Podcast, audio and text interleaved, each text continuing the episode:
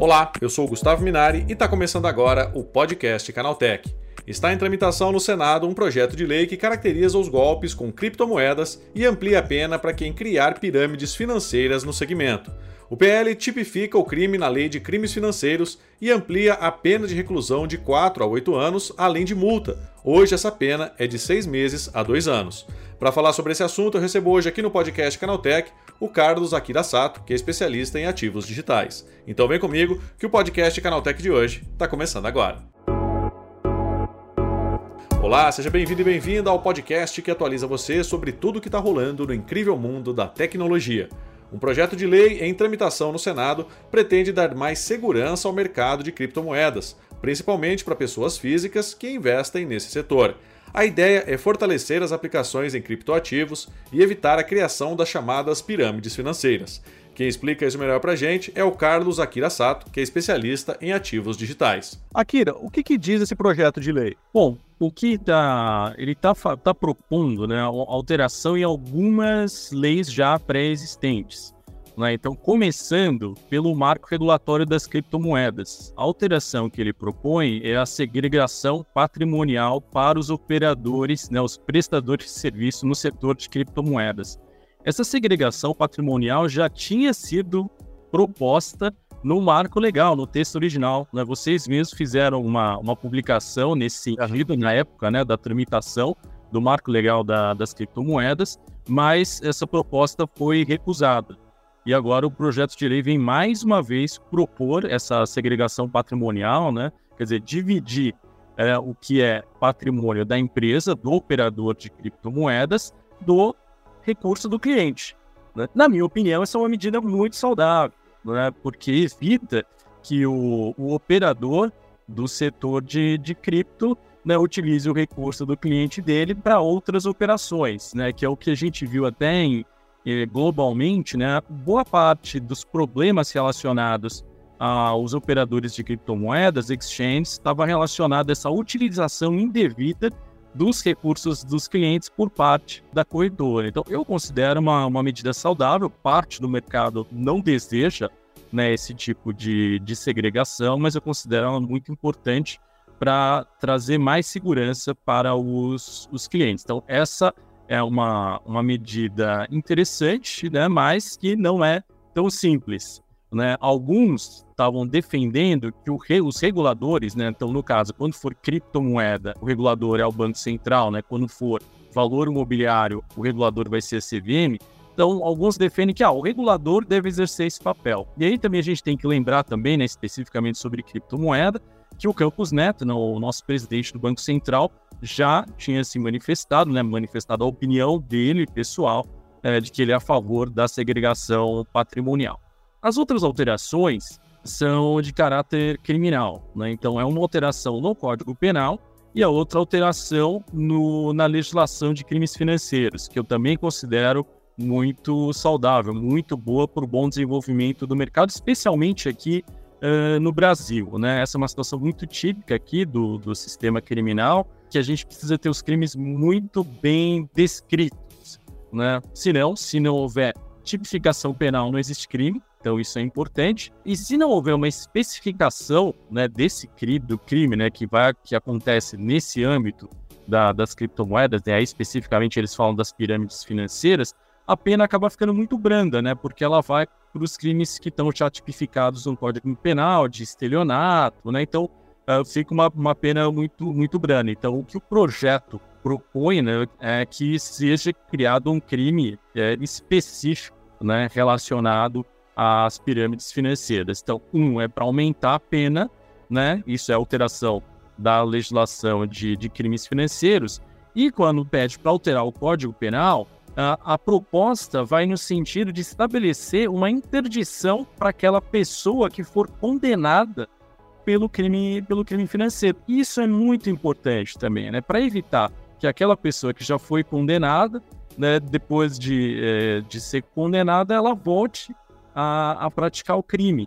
Né? Então, impedir que ela acesse serviços financeiros, que ela acesse o mercado novamente, é muito importante. Né? Então, apesar da gente ter também né, normas né, dentro dos reguladores, tanto de CVM quanto de Banco Central, deixar isso explícito né, na legislação criminal é muito importante. E Akira, hoje em dia é muito difícil punir esses criminosos, principalmente esses que praticam esse tipo de crime de pirâmide financeira? É, você vê, hoje, né, no atual cenário, a gente tem a dificuldade do, do correto enquadramento. Uhum. Né? Então, essa tipificação proposta né, no, no, no, projeto de lei, ela é muito importante exatamente para dar essa clareza, né? Olha, que tipo de crime é esse?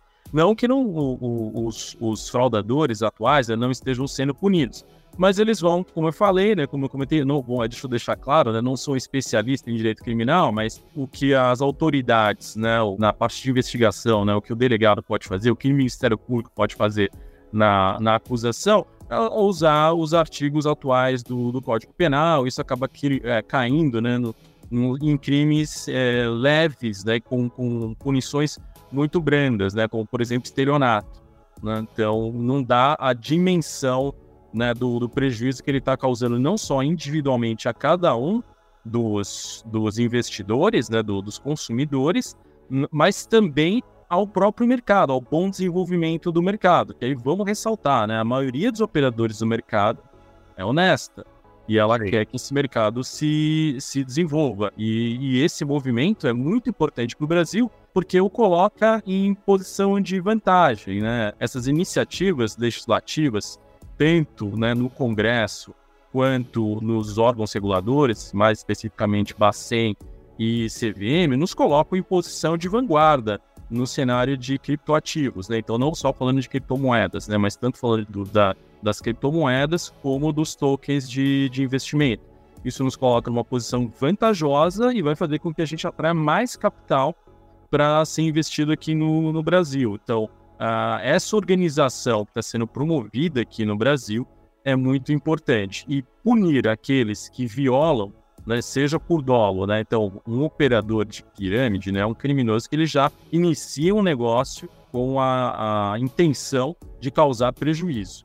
Né? Mas também a gente pode ter os operadores, né, que têm uma boa intenção, eles querem ir ao mercado para uh, operar regularmente, mas, por exemplo, né, no caso de não respeitar uma segregação patrimonial, ele pode, por, sem ter a intenção de causar prejuízo, ele pode causar prejuízo tanto ao investidor, ao consumidor que está lá na ponta, quanto ao, ao mercado. Por isso que eu considero essa, essa tipificação muito importante para que a gente desenvolva aqui no Brasil um mercado muito saudável e seguro para todos os participantes. Indiretamente, isso acaba gerando mais segurança, principalmente para aquele investidor, pessoa física, né? Aquele usuário comum que está começando agora a investir nesse mercado, ele ter mais segurança na hora de fazer isso.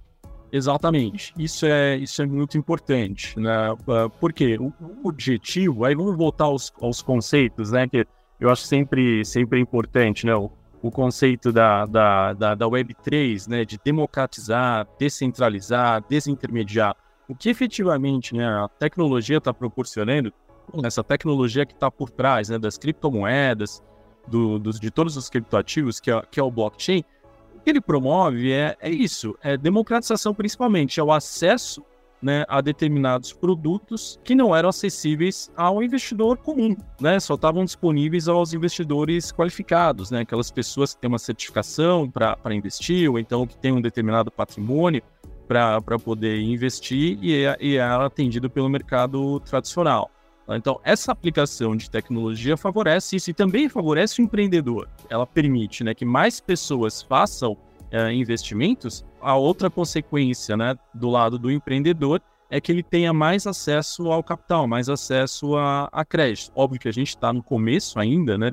A gente não pode falar que esse movimento imediatamente vai gerar uma redução né, da, da taxa de juros para o empreendedor, mas esse é o início. Portanto, começar de uma maneira muito bem estruturada, com o regulador acompanhando de, perto, de, eh, de perto esse mercado, o desenvolvimento desse mercado, é muito importante. E é o que de fato está acontecendo no Brasil. Uh, e eu também gostaria de destacar né, que todas essas iniciativas não são um projeto de partido, de governo, né, são um projeto de Estado. Né? E esse movimento todo começou em 2013, quando o Banco Central flexibilizou regras relacionadas às instituições financeiras, permitindo que surgissem as instituições de, de pagamento, né, com uma regulação uh, mais baixa, e hoje algumas delas já são unicórnios né, já operam uh, globalmente. Né? Então, é, esse movimento é, é muito importante porque democratiza esse acesso. Acho que o primeiro passo né, que aconteceu lá atrás, relacionados ao primeiro movimento de fintechs promovido pelo, pelo Banco Central, foi o acesso a serviços financeiros. Sim. Isso é muito importante. O segundo passo é, não é só dar o acesso ao serviço financeiro, né? fazer com que a pessoa tenha a condição de depositar o seu dinheiro em algum lugar e movimentar com facilidade, mas efetivamente que ela consiga tomar crédito com uma taxa melhor, que as taxas de juros, a gente sabe, são ainda muito altas aqui no Brasil. Então, essa democratização é um instrumento para fazer com que as taxas sejam reduzidas e é, efetivamente trazer a maior parte pra, da população para a ponta de investimento. Né? Que hoje o, Brasil, o brasileiro ele tem muito acesso a crédito com uma taxa de juros muito alta e ele tem pouquíssimo acesso a instrumentos de investimento né, o que é muito acessível aqui no Brasil, mas com uma taxa muito ruim, que na maioria das vezes, né, na maioria dos meses, fica abaixo da inflação, é a poupança. Né? Então, hoje, quando a gente vai falar, né, é, criptomoedas é um mercado mais volátil, mas hoje a, gente já tem também investimentos de, de renda fixa que são acessíveis para qualquer investidor a partir de 25 reais. Né? Então, é, isso é, é, é, importante, a gente levar né, o, o, a, o, brasileiro, né, a população brasileira, a ter acesso também a, a investimento. E aqui, o que, que falta para que esse projeto de lei ele seja finalmente aprovado? Olha, essa especificamente em relação à segregação patrimonial, eu acredito que ele vai ter a mesma resistência do marco legal. Né? Essa proposta de segregação uh, patrimonial, que ela foi também muito discutida no marco legal e acabou sendo excluída. Né? Do, a parte criminal, acho que não, não resta dúvidas, né? principalmente porque vários, uh, várias informações que foram coletadas durante a CPI das pirâmides financeiras foram levadas para esse projeto. Né? Então, todas as informações relevantes né, sobre as pirâmides financeiras né, embasaram, ajudaram na fundamentação né, do, da, dessa proposta. Né? Mas eu acho que a principal polêmica vai voltar a determinação de segregação patrimonial, né? É, mas, mais uma vez, dando aqui a minha opinião, eu considero esse, essa proposta, essa parte de segregação vital para o bom desenvolvimento do, do, nosso mercado. Mas também eu acredito o seguinte, se não acontecer na lei, é, pelo menos na atual gestão né, do, do Banco Central, é, essa, essa obrigação né, de segregação patrimonial deve vir. Né? Mas se, se houver uma mudança né, no, haver uma mudança né, na presidência, na composição do Banco Central, talvez, talvez o regulador tenha uma, tenha uma, outra, uma outra posição. Né? Mas é, eu, eu acredito apesar das dificuldades, é, eu acredito que seja, seja aprovado. E aí tem a força né, desses, dos fatos, é, todos os fatos e argumentos que foram levantados durante a, a CPI das pirâmides financeiras. Que eu gostaria de destacar também, né, que o próprio diretor de regulação do, do Banco Central ele foi chamado para se manifestar né, durante a, a, a, CPI e ele uh, falou né, do que o Banco Central vai fazer, que ele vai abrir agora, especificamente para criptomoedas. Né? Uh, nesse ano ainda ele abre uma consulta pública, então né, cidadãos, os operadores do mercado vão poder encaminhar suas propostas né, de, de regulação e a regulação efetiva do Banco Central ele deve começar né, a editar as normas né, especificamente sobre o setor de criptomoedas a partir do, do ano que vem. É isso aí, Akira. Muito obrigado pela tua participação e um bom dia para você, hein? Eu que agradeço, Gustavo. Até mais. Tá aí, esse foi o Carlos Akira Sato falando sobre o projeto de lei que pretende acabar com as pirâmides financeiras no mercado de criptomoedas. Agora se liga no que rolou de mais importante nesse universo da tecnologia no quadro Aconteceu Também.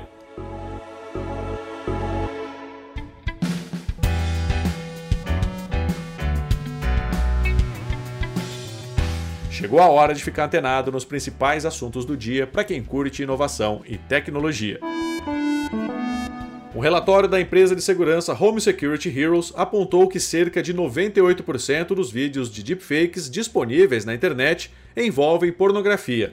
A pesquisa levou em conta mais de 95 mil vídeos disponíveis online com a tecnologia. A pesquisa de nome 2023 State of Deepfakes analisou mais de 85 canais e 100 sites dedicados ao tema. Além do uso para material adulto, o estudo ainda abordou o crescimento de novas ferramentas para criar vídeos falsos com IA. A Adobe anunciou uma série de novos modelos de IA generativa que vão abastecer ferramentas como Firefly e o Illustrator. As novidades incluem tecnologias para vetorização por comandos de texto, imagens mais realistas e suporte para criar artes diretamente em templates. Os recursos foram mostrados ao público na conferência Adobe Max, que também contou com o lançamento de mais ferramentas de IA para o aplicativo Express, voltado para edição online. Segundo o rumor, a Microsoft estaria se preparando para lançar já em novembro um chip proprietário voltado para aplicações de inteligência artificial. Caso se confirme, o movimento visa diminuir a dependência da empresa das GPUs da Nvidia em seus data centers. Ao que tudo indica, a Nvidia, que opera praticamente sozinha no segmento de soluções para IA, pode enfrentar uma crise de componentes nos próximos meses. Dessa forma, produzir um chip próprio traria uma vantagem competitiva à Microsoft em relação a outros competidores sem planos de criar a infraestrutura própria. O tão esperado PlayStation 5 Slim finalmente se tornou realidade. A Sony anunciou o modelo atualizado do PS5 com um design mais enxuto e significativamente menor e mais leve. Com o lançamento previsto para novembro agora, o console chega tanto nas versões com suporte à mídia física, como também no modelo digital. Segundo a Sony, o novo PS5 Slim é cerca de 30% menor do que o modelo lançado em 2020. Esse corte no volume também resultou num dispositivo até 24% mais leve. Agora, quem optar pelo PS5 Slim digital poderá comprar o leitor de disco separadamente por 80 dólares. A Sony ainda não informou a data exata de lançamento, dizendo apenas que eles chegam em novembro nos Estados Unidos e alguns outros países. O preço sugerido é de 499 dólares na versão completa e 449 na digital. A Samsung acaba de anunciar o Samsung VIP como seu novo programa de assinaturas no Brasil. Com ele é possível obter benefícios exclusivos na compra de produtos da marca, além de usufruir de serviços extras fornecidos pela empresa. O Samsung VIP será oferecido em três modalidades, todas com assinatura anual, sendo elas Diamond, Platinum e Gold, cada um vindo com níveis diferentes de benefícios. Daí, com essas notícias, o nosso podcast Canaltech de hoje vai chegando ao fim. Lembre-se de seguir a gente e deixar uma avaliação no seu aplicativo de podcast preferido.